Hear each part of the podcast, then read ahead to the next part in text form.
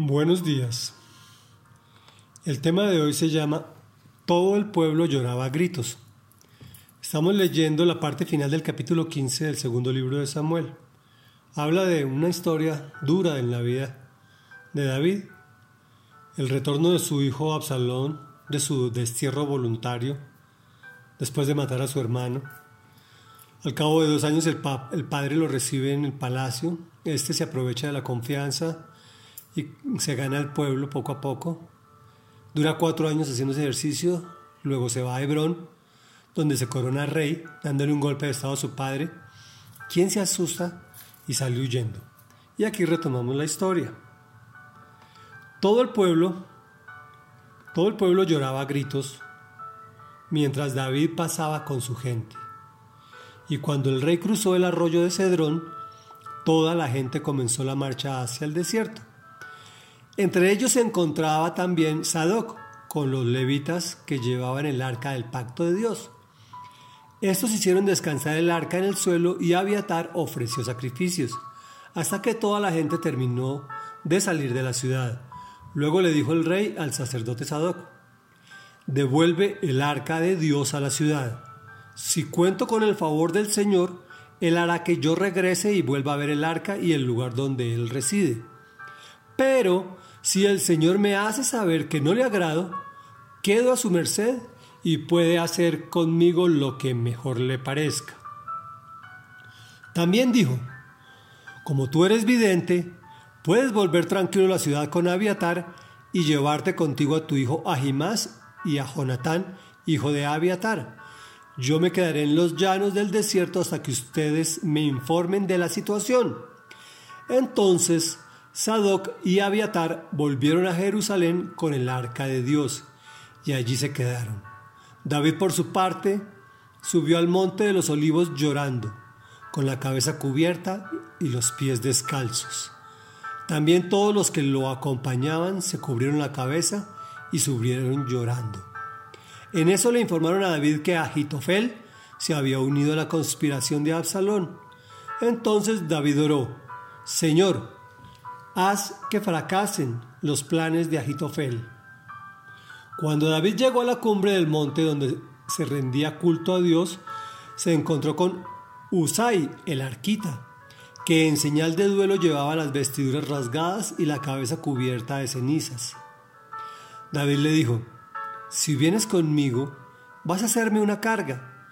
Es mejor que regreses a la ciudad y le digas a Absalón, Majestad, estoy a su servicio antes fui siervo de su padre, pero ahora lo soy de usted. De ese modo podrás ayudarme a desbaratar los planes de Agitofel. Allí contarás con los sacerdotes Sadoc y Abiatar, así que manténlos informados de todo lo que escuches en el palacio real. También contarás con, con Ahimás, hijo de Sadoc, y con Jonatán, hijo de Abiatar. Comuníqueme ustedes por medio de ellos cualquier cosa que averigüen.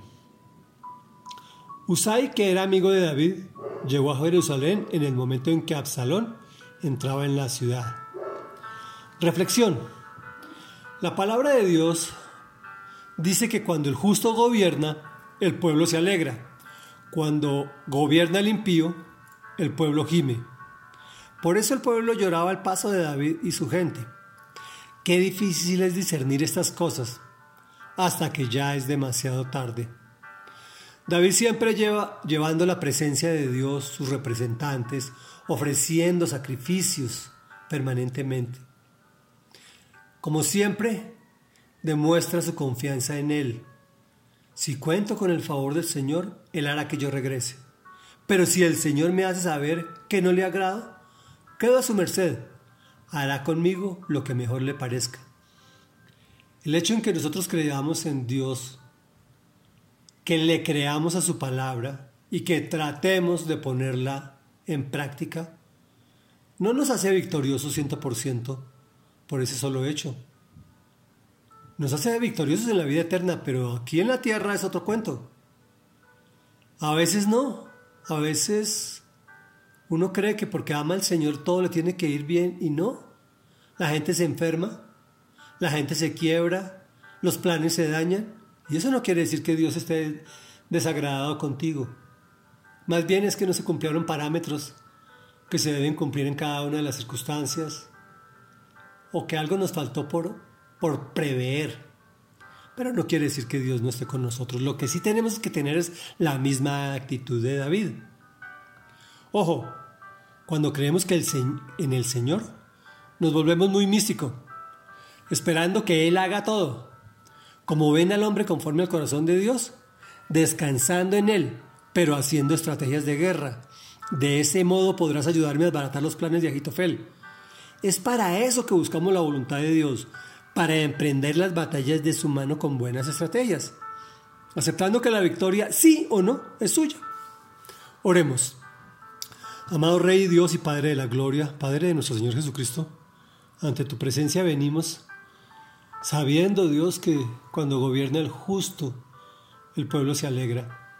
Nos encontramos en una coyuntura gravísima en nuestro país, Señor, donde las fuerzas del mal quieren desestabilizar los gobiernos, que tampoco es que sean muy buenos, que digamos, son injustos desde hace muchas generaciones y muchos periodos, y la gente está cansada, pero se ha dejado engañar de cosas que no son ciertas, Dios.